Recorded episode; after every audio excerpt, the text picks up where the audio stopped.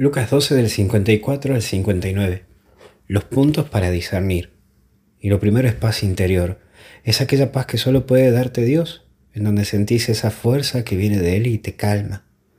Esto no implica que no recibirás golpes, pero tendrás la fortaleza de superarlo, recordando que victoria no es el éxito, ni el éxito es la victoria, sino más bien victoria es aquello en donde uno cae y se vuelve a levantar en donde tiene la capacidad de reacomodar su vida ante el fracaso.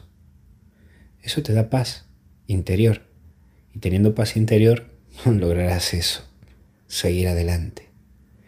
Pero también están los signos, que es un segundo elemento, para comprender que Dios te propone algo. Ser astuto y atento para poder ver signos en donde habla Dios y en donde te propone algo distinto para tu vida.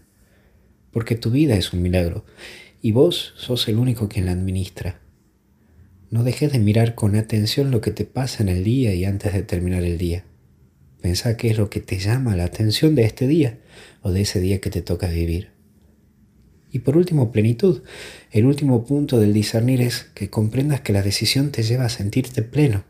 Y ese bien que vos obtenés genera un bien a los que te rodean y no, no a cuesta de quien te rodea. Esa es la gran diferencia. Quien es pleno lo logra hacer por sí y en sí, pero nunca deja a cuestas de otros.